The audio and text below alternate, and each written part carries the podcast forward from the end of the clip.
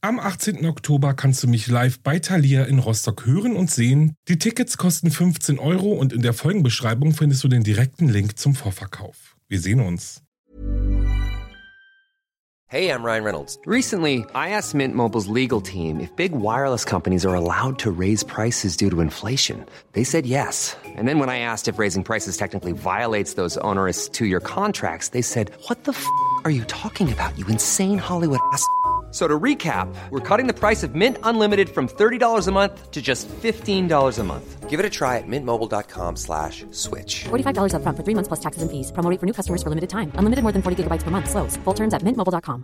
Hey, it's Ryan Reynolds, and I'm here with Keith, co-star of my upcoming film, If, only in theaters May 17th. Do you want to tell people the big news?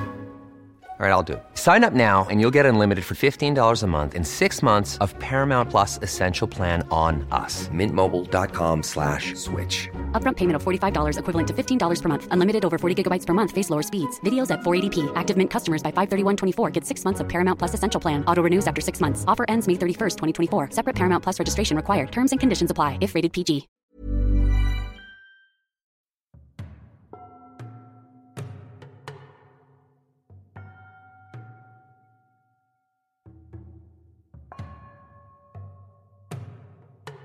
Hallo und herzlich willkommen zurück bei Wahre Verbrechen. Ich bin Alex, das ist mein Podcast und ja, wir befinden uns im dritten Teil meines kleinen Sommerspecials rund um Spaniens größten Kriminalfall. Es geht um die ermordeten Mädchen aus Alcázar. Wenn ihr die ersten beiden Teile noch nicht gehört habt, dann macht ihr am besten jetzt aus und holt das nach, denn heute, also in dieser Folge, stecken wir schon mittendrin in diesem grausamen Verbrechen. Bevor es gleich losgeht, freue ich mich, dass ihr auch dieses Mal wieder eingeschaltet habt. Ich danke euch sehr, sehr, sehr für eure Treue, eure lieben Nachrichten, fürs Abonnieren und Bewerten. Und das ist wirklich richtig, richtig schön. Vielen, vielen Dank. So. In der letzten Folge haben wir uns ja viel mit Miguel Ricard und Antonio Angles sowie seiner Familie auseinandergesetzt. Miguel Ricard ist sicher verwahrt. Er wurde zu Beginn der Ermittlungen beinahe täglich zu dem Verbrechen befragt und gab das eine oder andere Geständnis ab. Sein angeblicher Komplize Antonio Angles hingegen ist wie vom Erdboden verschluckt. Er ist nach seinem Hafturlaub nicht ins Gefängnis zurückgekehrt und befindet sich seitdem unter dem Radar der Guardia Civil. Nun ja, wo aber ist Antonio Angles denn nun? Und das werden wir in dieser Folge herausfinden. Vorher aber noch folgender Hinweis. Ich spreche in diesem Fall oft von den Mädchen, den Teenagerinnen oder den Freundinnen, und dies tue ich, um euch nicht zu sehr mit zu vielen Namen zu verwirren und ist in keinster Weise respektlos gemeint. Bevor wir jetzt gleich in den Fall starten, freue ich mich noch, meinen Supporter, die Koro Drogerie, begrüßen zu dürfen. Da gibt es jetzt einen kleinen Werbespot und danach geht's auch gleich los. Und ich freue mich wirklich, meine neuen Supporter begrüßen zu dürfen. Es ist die Koro Drogerie, die Koro Drogerie ist der Place to be, wenn es um faire, natürliche und qualitativ hochwertige Lebensmittel geht. Und warum? Weil das eben Koros Anspruch ist. Koro handelt nach fünf Grundprinzipien, die sie sich auferlegt haben. Und das sind die Qualität, alle Produkte sind IFS und biozertifiziert. Das sind kurze Handelswege, das heißt keine unnötigen Handelswege, sondern die Produkte so nah vom Ursprung wie möglich. Koro verzichtet zum größten Teil auf kleine Verpackungseinheiten und setzt eher auf die Effizienz von Großverpackungen. Faire Preise und zwar nicht nur für euch, sondern auch für die Produzentinnen und Produzenten der Produkte und Transparenz. Das wird bei Koro groß geschrieben. Ihr könnt bei Koro wirklich jeden einzelnen Handelsweg verfolgen. Doch damit nicht genug, denn die Koro Drogerie bietet euch eine riesige Auswahl an allem, was in der Küche nicht fehlen darf. Und zwar über Nudeln, Dinkelmehl, Dattelzucker bis hin zu Olivenöl und Schokolade. Dazu gibt es dann auch noch viele tolle Rezepte auf der Website, Zubereitungshinweise in Form von Videos und sogar einen Koro Ernährungspodcast. Ja, rundum versorgt würde ich sagen. Ich persönlich freue mich wirklich sehr über die Zusammenarbeit mit der Coro Drogerie und denke, dass auch ihr wirklich zufrieden sein werdet. Schaut also unbedingt mal bei der Coro Drogerie vorbei, macht euch selbst ein Bild und außerdem darf ich das Angebot von Coro auch immer fleißig testen und werde euch ab sofort regelmäßig in meiner Instagram Story über ja tolle Produkte auf dem Laufenden halten. Mit meinem Code Verbrechen spart ihr dann auch noch fünf Prozent auf euren Einkaufspreis. Alle Infos zu Koro findet ihr nochmal in meiner Folgenbeschreibung. Schaut dort also einfach mal vorbei. Ja, und jetzt würde ich sagen, geht's los mit dem Fall. Im November 1992 verschwanden drei Mädchen aus der kleinen Stadt Alcázar nahe der ostspanischen Küste. Ihre Namen waren Toni Gomez Rodriguez, Desiree Hernandez Forge und Miriam Garcia Iborra. Die drei Mädchen verließen gegen 20.20 Uhr am Abend des 13. November das Haus ihrer Freundin Esther und machten sich auf den Weg nach Picassent zum Club Color. Doch leider kamen sie nie an ihrem Ziel an. Am 27. Januar wurden die Leichen der drei Mädchen gefunden. Die Ermittler identifizierten die Mädchen am Tatort nur durch die Kleidung, welche sie noch am Leibe trugen. Es wurde nur ein Foto vom Tatort gemacht, bevor alle drei Leichen exhumiert wurden, und die Polizei machte sich keine Notizen darüber, wo sie bestimmte Beweisstücke gefunden hatten, was den Ermittlungen noch zum Verhängnis werden sollte. Ein am Fundort gefundener Behandlungsbericht brachte die Ermittler schnell auf die Spur von drei Verdächtigen. Miguel Ricard, Enrique Angles und dessen Bruder Antonio Angles. Innerhalb von 24 Stunden nach der Entdeckung der Leichen hatte die Polizei Miguel offiziell zum Hauptverdächtigen des Mordes ernannt und ein Geständnis aus ihm herausgeholt. Aber damit endet diese Geschichte noch lange nicht. Der schreckliche Mord der drei Opfer war nur der Anfang dessen, was die spanischen Behörden, die Medien und die Gesellschaft noch jahrelang beschäftigen sollte. Der letzte Teil endete ja damit, dass Miguel Ricard nach einem fast 24-stündigen Verhör ein Geständnis abgelegt hatte, welches, nun ja, seien wir ehrlich, Stand unseres jetzigen Wissens nicht wirklich brauchbar ist. Dass Miguel dann auch noch behauptet, dieses Geständnis wäre durch Folter erzwungen worden, machte das Ganze natürlich auch nicht einfacher für die Polizei und die Staatsanwaltschaft. Alles konzentrierte sich ab jetzt darauf, Miguels Freund Antonio Angles ausfindig zu machen, ihn zu verhören und im besten Fall durch seine Aussagen Miguels Geständnis zu belegen. Doch gab es ein Problem. Antonio Angles war seit Monaten nicht mehr gesehen worden und offensichtlich wusste niemand, wo er war. Antonius Spur zu verfolgen war unglaublich kompliziert. Und dazu kamen dann auch noch die vielen Gerüchte, die mit der Zeit in Umlauf gingen. Und ich versuche das alles jetzt mal irgendwie in eine ordentliche Reihenfolge zu bekommen, was allerdings schwer. Ich habe auch nicht immer Zeitangaben und ich bin auch ehrlich, es kann auch sein, dass Gerüchte dabei sind, die in der Ermittlung gar nicht so stattgefunden haben. Aber das konnte ich bei manchen ja, Behauptungen einfach auch nicht rauskristallisieren. Also ich trage euch jetzt mal vor, was ich gefunden habe und hören wir uns mal an, wie die Suche nach Antonio Angles denn so ablief. Ihr erinnert euch, dass die Polizei ja zur Wohnung der Angles gefahren ist, um Enrique Angles festzunehmen. Dabei sind die Polizisten ja dann auch auf El Rubio alias Miguel Ricard gestoßen. Und lange war es ein Gerücht, dass Antonio auch in der Wohnung war und dann geflohen sei. Aber dieses Gerücht konnte auch immer nie so richtig belegt werden, weil die Familie Angles wohnt im dritten Stock und es war immer die Frage, wie soll Antonio dann geflohen sein? Also wäre er gesprungen, hätte er sich was getan, Polizisten standen um das Haus herum und in der Netflix-Dokumentation, die ja dann im letzten Jahr erschienen ist, wurde ja auch Antonios Schwester Kelly interviewt und die hat dann dieses Gerücht bestätigt und erzählt auch, dass Antonio tatsächlich in der Wohnung war und wie er geflohen ist.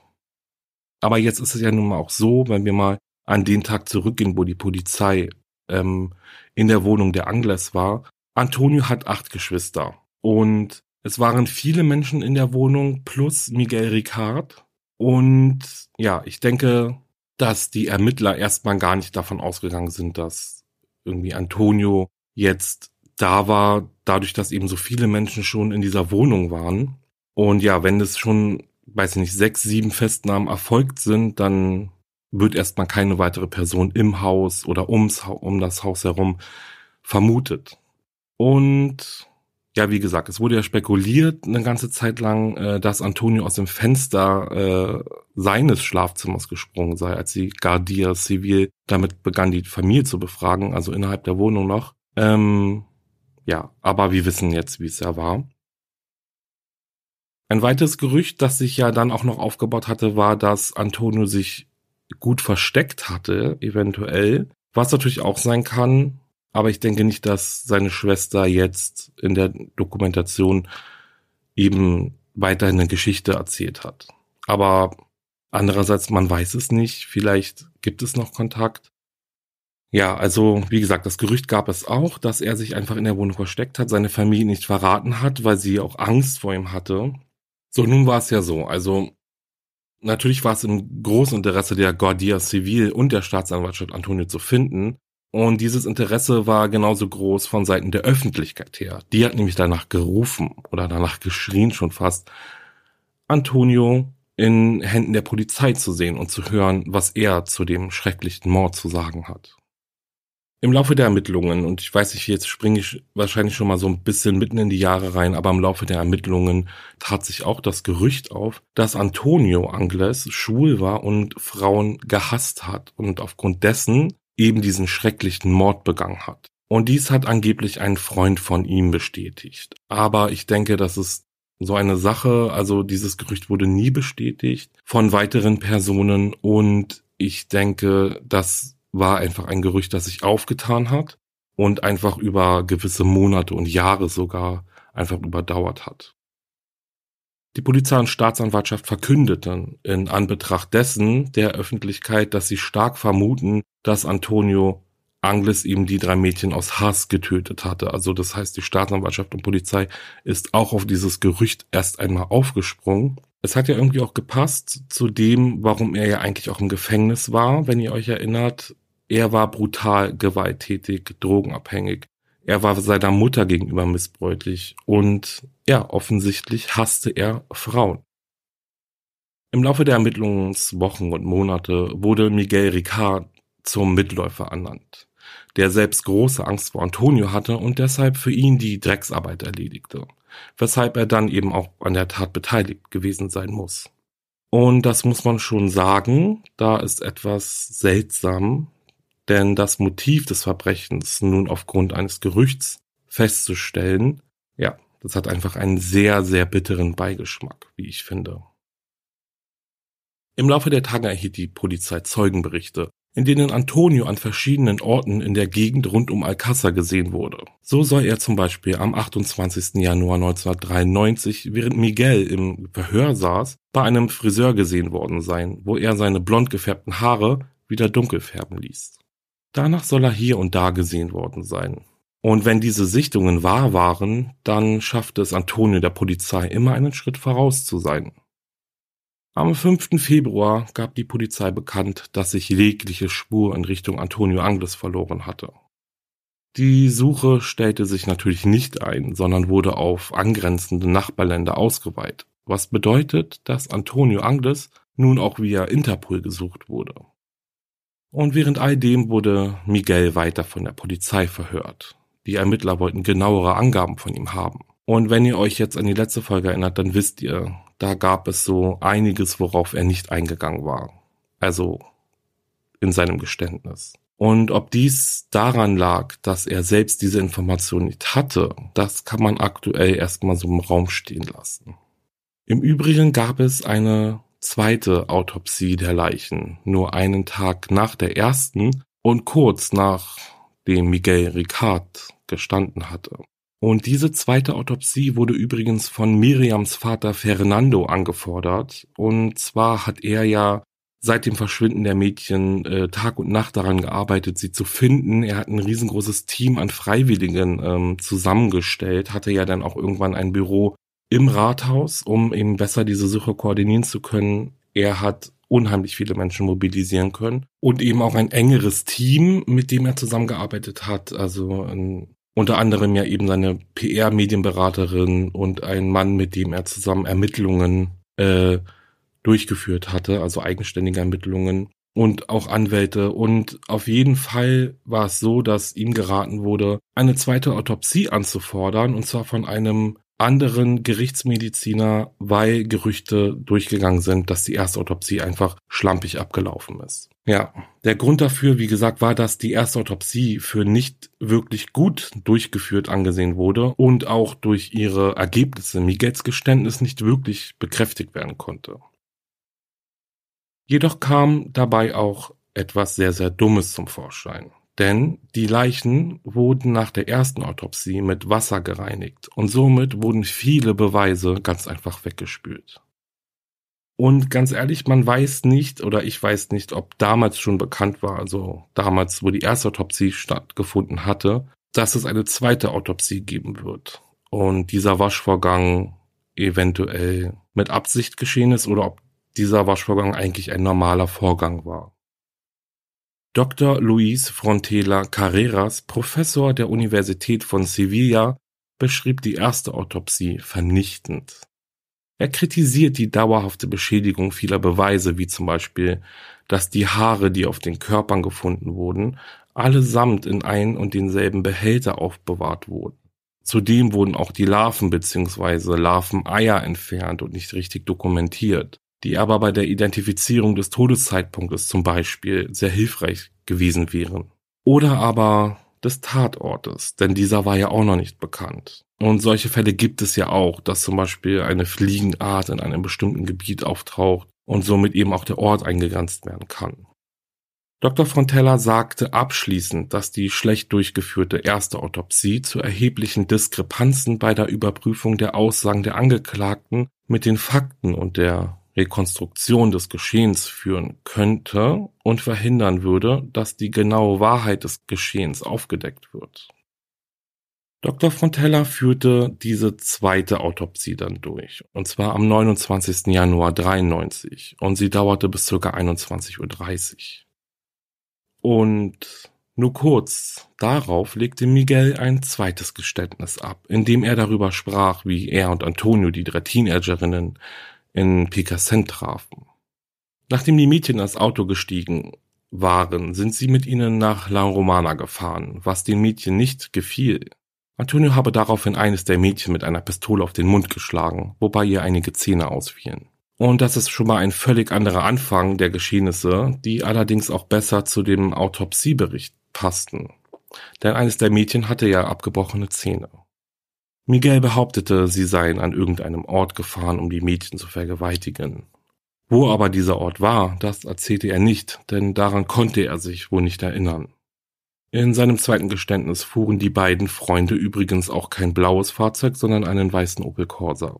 Und er erklärte auch, wie sie die Grube gegraben hatten, und zwar mit einer Hacke und einer Schaufel, die sie dabei hatten. Und jetzt muss man sich wirklich fragen, also glaubt man Miguel, und ich meine, wenn er es war und gestanden hatte, dann ist das ja gut. Aber ich tue mich an diesem Zeitpunkt ehrlich gesagt etwas schwer, das zu glauben. Denn dieses Geständnis ist ja auch wieder eine völlig andere Geschichte als die, die er am Tag zuvor erzählt hatte. Dazu kommt die Auffälligkeit, dass sich seine Geschichte wieder einmal an den Erkenntnissen der Autopsieberichte richtete, beziehungsweise nach dem, was bisher bekannt war. Und dies sollte Miguel noch einige Male so machen. Er änderte sein Geständnis nach seinem Wissensstand der Sachlage. Aber warum hat er das getan? Wieso belastet er sich selbst so sehr? Hat Miguel etwa einen Plan? Will er Antonio die Schuld an dem Verbrechen in die Schuhe schieben? Ein geständiger Mittäter sein und so eine geringere Haftstrafe erhalten? Oder waren seine Geständnisse wirklich unter Druck und Folter entstanden? Denn diese Informationen konnte er nur wissen, wenn er tatsächlich einer der Mörder war oder wenn die Ermittler ihn darüber informiert hatten. Im Jahr 1993 waren DNA-Tests noch nicht so geläufig wie heute, sage ich mal. Sie wurden eher sporadisch eingesetzt, um Straftäter zu überführen, galten aber noch nicht als die effektivste Methode, um eben zu 100% Verbrecher identifizieren und überführen zu können.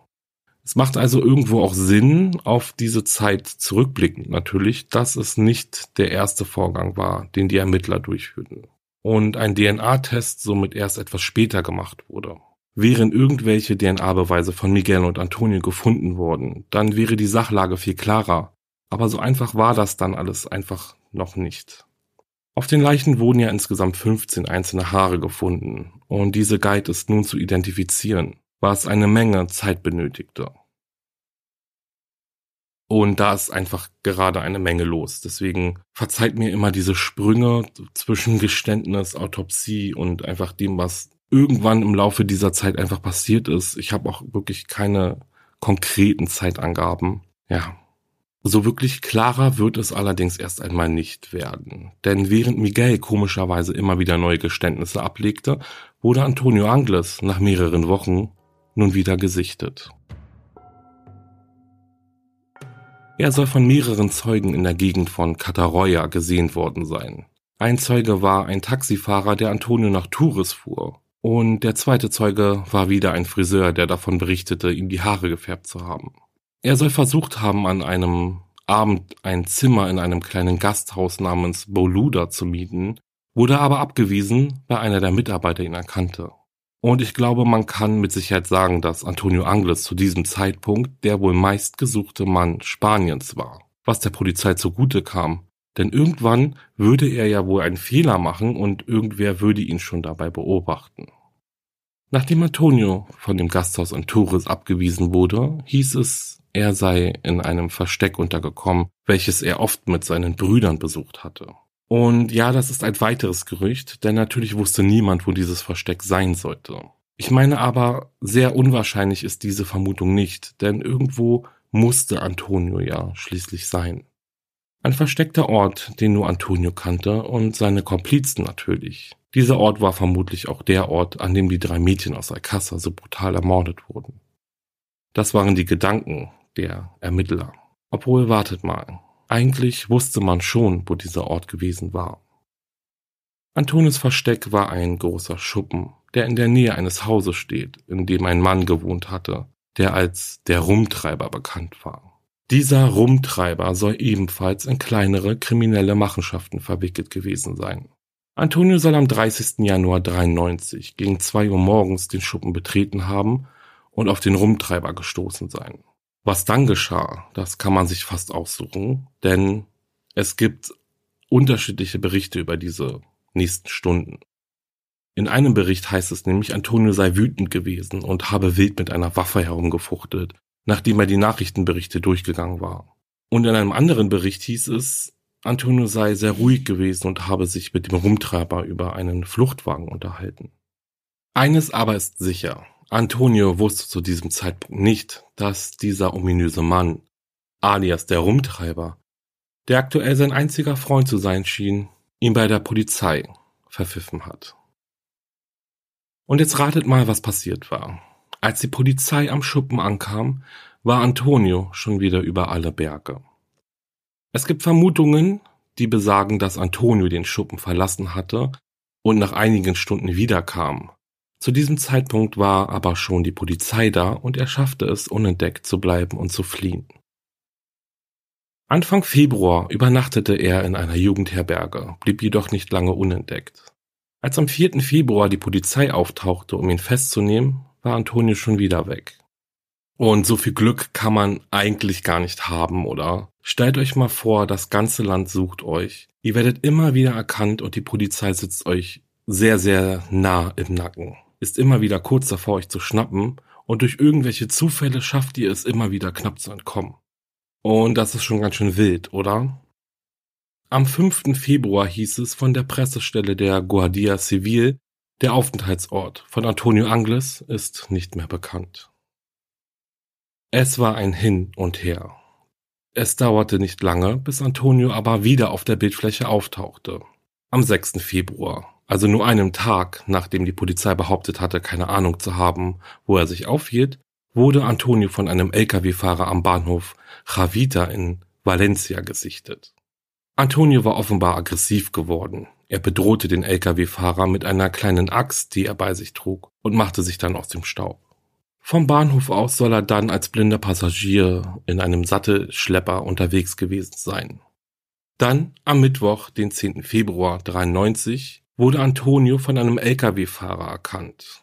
Dieser rannte dann in die Lagerhalle, wo sein LKW stand und in dem Antonio sich offensichtlich versteckt hatte, um die Polizei zu verständigen. Doch als diese eintrifft, ja, was soll ich sagen, war Antonio schon wieder weg.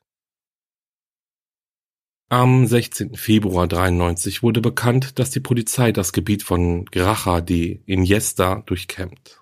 Kurz zuvor wurde die Polizei über das Auftauchen von Antonio Angles in der Region informiert. Und angeblich ist Folgendes passiert. Offenbar hatte Antonio einige Tage zuvor einen Mann namens Vincente Golfe überfallen. Vincente war 65, Bauer und er lebte in der Gegend von Valencia. Antonio forderte ihn auf, ihn in die Stadt Minglania zu transportieren. Und Vincente tat natürlich, was Antonio verlangte. Er brachte ihn dorthin, wo er hin wollte, und Antonio ließ den Mann wieder gehen. Das Bedauerliche, aber auch Verständliche, Vincente meldete dies erst zwei Tage später der Polizei, weil er Angst hatte, Antonio würde zu ihm zurückkommen und ihn umbringen. Aber dadurch war natürlich jede Spur von Antonio verschwunden. Dennoch, er wird wieder auftauchen. Während seine Geise ihn nach Zentralspanien fuhr, ließ Antonio es sich nicht nehmen, ihm zu erzählen, dass er unschuldig sei. Ihm würde niemand glauben und deswegen müsse er Spanien verlassen. Und das war eine interessante Information, die Antonio Vincente gab, denn ehrlich gesagt war sein Vorhaben auch nicht überraschend. Aber dennoch, es gab zumindest einen kleinen Anhaltspunkt dahingehend, was Antonio vorhatte. Immer und immer wieder überflogen die Ermittler die bisherigen Sichtungen und Zeugenaussagen, die sie erhalten hatten. Unter ihnen war auch die eines weiteren Taxifahrers vom 27. Januar, der behauptete, Antonio hätte von ihm verlangt, nach Madrid zu fahren. War dies sein Ziel? Wollte Antonio sich über Madrid ins Ausland absetzen? Von Cuenca aus soll er ein Auto gestohlen haben, dieses dann aber nach wenigen Kilometern stehen gelassen haben, als er sich einer Polizeikontrolle näherte. Und dann soll Antonio zu Fuß weitergegangen sein. Und dann ist erst einmal Ruhe, bis er wieder in Valencia auftaucht. Ein Mann namens Julio Ojando kam Mitte Februar nach einer längeren Reise in sein Haus zurück und fand dort diverse Gegenstände, die ihm nicht gehörten. Unter anderem fand er ein Portemonnaie, in dem Bilder von Antonio Angles, einmal mit blonden und einmal mit braunen Haaren, als auch welche von seinen Familienangehörigen waren. Außerdem fand er Kleidung und Geld in seinem Haus. Offenbar hatte Antonio alles zurückgelassen. Es scheint, als sei er von der Ankunft des Hausherren so sehr überrascht worden, dass er nur noch die Flucht ergreifen konnte. Und rund um diese neuesten Erkenntnisse haben sich im Laufe der Jahre sehr, sehr, sehr viele Gerüchte gebildet. Es gibt mittlerweile viele Blogs, Foren und Posts, die die Wahrheit hinter dieser Geschichte mit dem Haus und den Fotos hinterfragen. Es gibt Theorien, die besagen, dass diese Geschichte nur ein weiterer inszenierter Teil der Ermittlungen war, um Antonio Angles den Mord anzuhängen. Und zudem kommt dann auch noch folgendes Gerücht. Die Fotos in seinem Portemonnaie soll Antonio selbst gemacht haben. Das, auf denen er blonde Haare hat, wurde damals als aktuellstes in den Medien präsentiert. Jedoch stellt sich heute die Frage, ist dieser Mann auf den Fotos überhaupt Antonio Angles? Oder doch, wie einige herausgefunden haben wollen, ein männliches Model aus Südamerika? Und ich habe euch ja nun oft davon erzählt, dass Antonio seine Haare gefärbt haben soll. Und vielleicht ist das auch gar nicht so unwichtig, denn wenn ihr euch erinnert, wurden am Fundort in La Romana neben der Leichen auch einige Menge Müll gefunden. Und in diesem Müll befand sich auch eine Packung eines Haarfärbemittels mit dem Farbton Blond. Aber gut, das beweist natürlich jetzt noch lange nichts. Und außerdem darf man eines nicht vergessen. Ja, es gab zwei Zeugen, die behauptet haben, Antonio hätte sich die Haare blond gefärbt. Doch zu 100 Prozent weiß zu diesem Zeitpunkt niemand, ob es sich bei all diesen Sichtungen überhaupt je um Antonio Angles gehandelt hatte. Seit März 1992, also seit seinem Freigang aus dem Gefängnis, wurde Antonio offiziell von niemandem mehr gesehen. Er war also aktuell nicht mehr als ein Phantom. Nach dem Fund in dem Haus vergingen Wochen und Monate, und die Polizei wartete ungeduldig auf ein neues Auftauchen von Antonio. Nach all diesen beinahe Zusammenstößen musste es doch nun endlich gelingen, ihn festzunehmen. Es blieb still um Antonio, und allmählich kam der Gedanke auf, ob er es nicht doch geschafft hatte, sich abzusetzen. Am 24. März 1993 begannen Ermittler der Mordkommission von Portugal mit der Suche nach Antonio Angles in und um die portugiesische Hauptstadt Lissabon. Es kamen Gerüchte auf, dass Antonio sich in Portugal befindet und es tatsächlich ins Ausland geschafft hatte.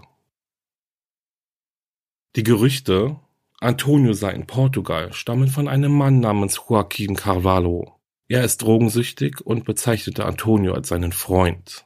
Antonio soll zwei Wochen bei ihm gewohnt haben, was bedeutet, er ist seit Anfang März in Portugal.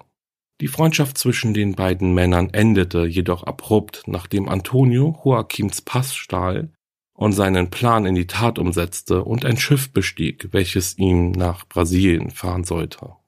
Am 27. März 93 dann gab die portugiesische Polizei bekannt, dass ihre Ermittlungen keinerlei Beweise, Indizien oder sonst irgendetwas ergaben, was auf den Verbleib von Antonio Angles hindeutet.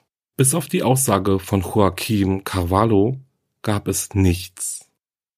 Und um ehrlich zu sein, wer weiß, wie ernst diese Aussage überhaupt genommen werden kann, beziehungsweise wie ernst sie genommen wurde. Trotzdem glaubte die Polizei dem Gerücht, dass Antonio sich an Bord eines Frachtschiffes befand. Und dieses Frachtschiff soll den Namen City of Plymouth getragen haben. Allerdings soll dieses nicht wie zuerst angenommen nach Brasilien, sondern nach Dublin unterwegs gewesen sein. Antonio soll sich im Maschinenraum der City of Plymouth als blinder Passagier versteckt haben und dort erst kurz vor der Küste von Irland entdeckt worden sein. Nach seiner Entdeckung soll der Flüchtige dann in völliger Panik vom Schiff gesprungen sein. Es gab aber auch eine andere Geschichte, die besagt, dass nachdem Antonio von der Besatzung entdeckt wurde, diese ihm eine Rettungsweste anlegte und ihn eigenhändig von Bord ins kalte Wasser geworfen hatte. Welche dieser beiden Behauptungen nun stimmt und ob überhaupt eine dieser Behauptungen stimmt, das kann ich euch nicht sagen, denn auch hier gibt es wieder keine Beweise. Die Besatzung des Frachtschiffes behauptete jedoch, ihnen sei die Anwesenheit eines blinden Passagiers zuerst nicht bekannt gewesen. Trotz dessen, dass das Schiff vor Auslaufen in Portugal gründlich durchsucht wurde. Erst kurz vor Ankunft in Dublin fanden sie Antonio Angles. Die Crew gab zu Protokoll, dass sie Antonio nicht zur Flucht verholfen haben und auch bis zum Tag, an dem sie ihn fanden, eben auch nichts von seiner Existenz wussten. Dass Antonio sich aber im Wasser von Irlands Küste befand, wurde durch Augenzeugen bestätigt. Hat Antonio Angles es etwa schon wieder geschafft, der Polizei zu entkommen? Ja, unglaublich, aber wahr. Als die City of Plymouth im Hafen von Dublin einlief, war die Polizei da, um Antonio Angles festzunehmen. Durch seinen Sprung ins kalte Wasser oder aber durch die Handlung der Besatzung war er nicht mehr an Bord und auch nirgends zu finden. Die spanische Polizei Guardia Civil klammerte sich seither an diese Geschichte des blinden Passagiers, der vor der Küste Irlands ins Meer sprang und seitdem nie wieder gesehen wurde. Und auch Interpol unterstützte diese Version der Ereignisse. Sie konnten Fingerabdrücke auf dem Frachter sicherstellen, die zu denen von Antonio, welche sie in den Polizeiakten fanden, übereinstimmten. Allerdings bröckelte diese Geschichte über die Jahre immer mehr. Vor allem, nachdem Journalisten entdeckten, dass die Übereinstimmung der Fingerabdrücke mit Hilfe eines halben Abdrucks erklärt wurden. Versteht ihr, was ich meine?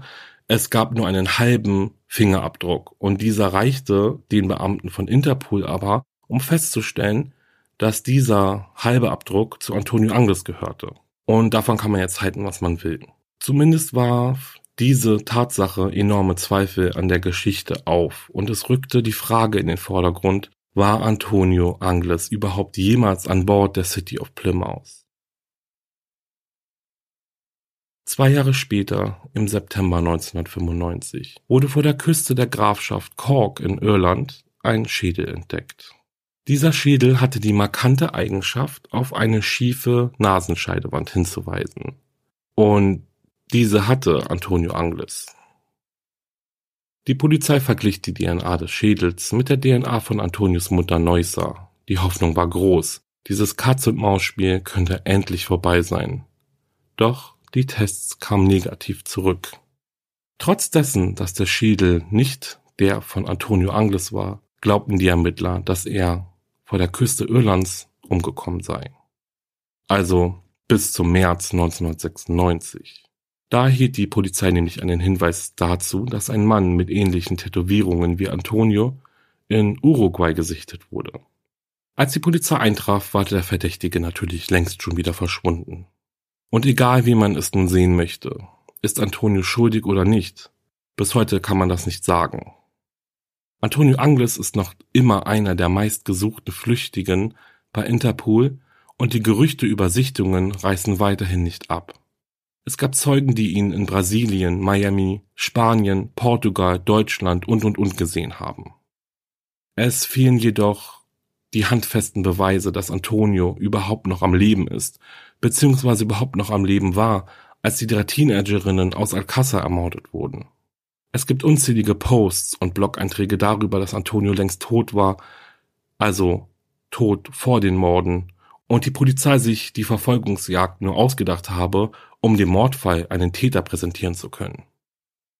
Und in diesem ganzen Wirrwarr gibt es aber eine Tatsache, die gewiss ist. Antonio Angles stand nie wegen der Morde Antoni Gomez Rodriguez, Desiree Hernandez Fulch und Miriam Garcia Iborra vor Gericht. In der Zwischenzeit dauerte es Jahre, bis Miguel Ricard wegen der Anschuldigungen, die gegen ihn erhoben wurden, einem Richter gegenüberstehen würde. Und damit geht es dann im nächsten Teil weiter.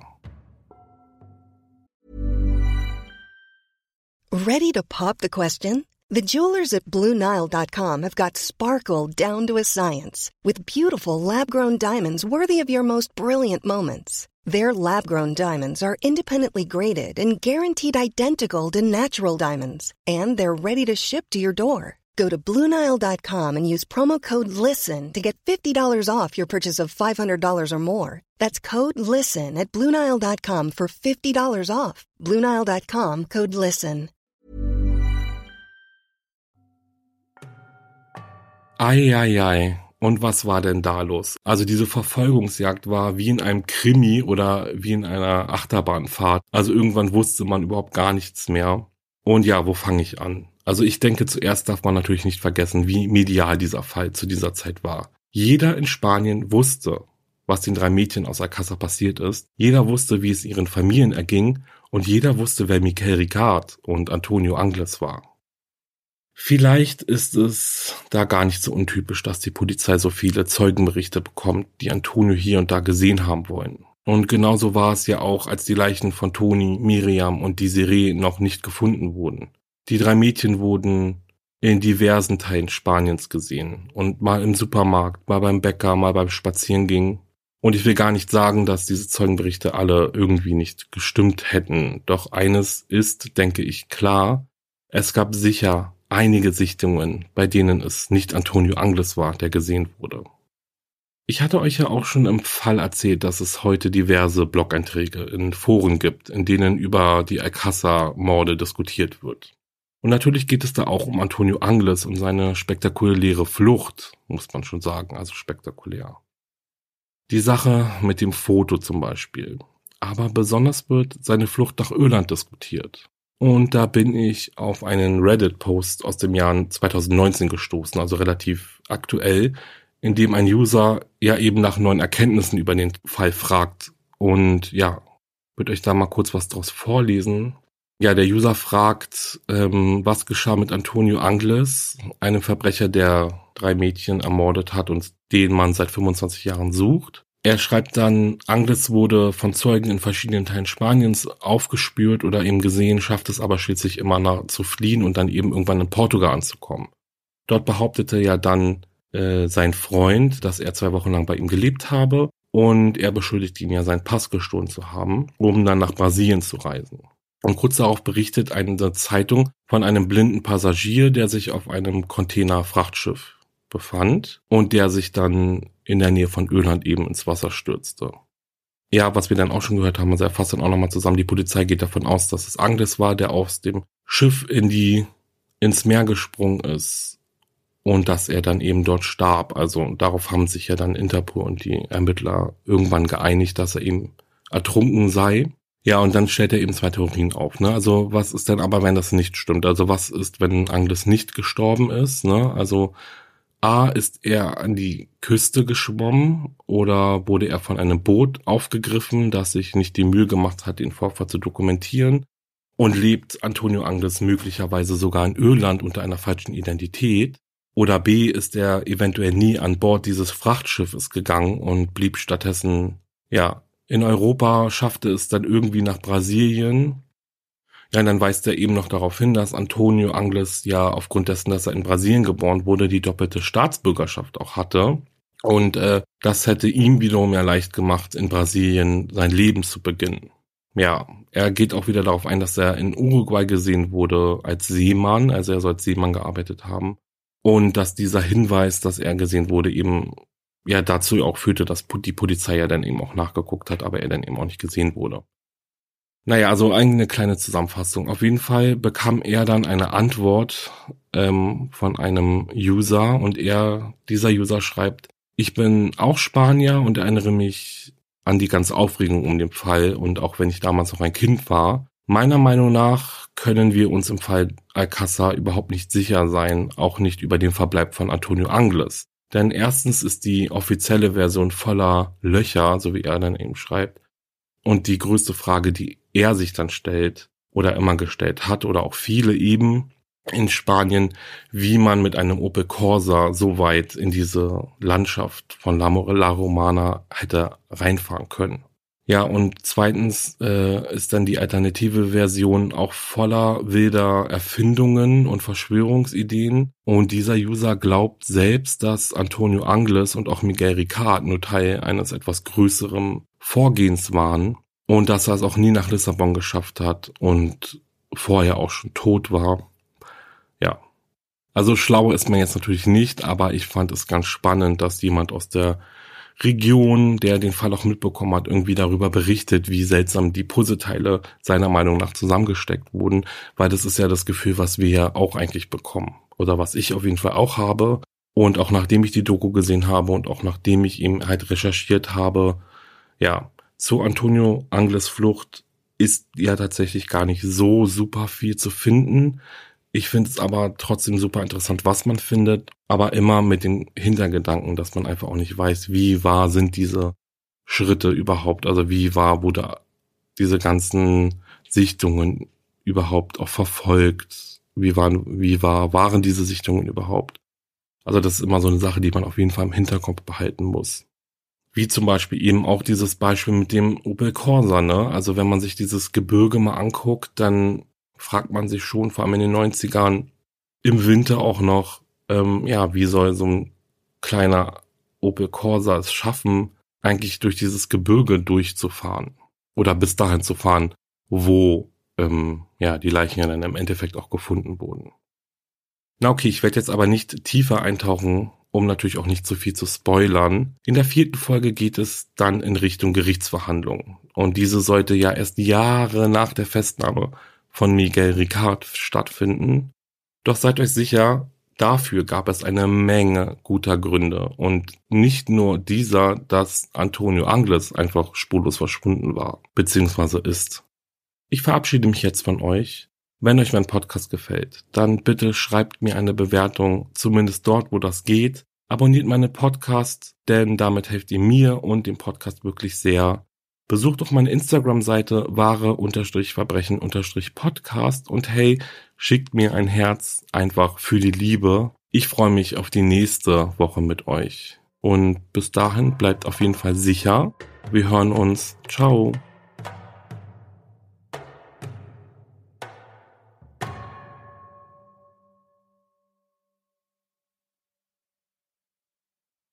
Höre jetzt die vierte und alle anderen Staffeln meines True Crime Podcasts Steig nicht ein, exklusiv auf Podimo. Alle Infos findest du in der Folgenbeschreibung.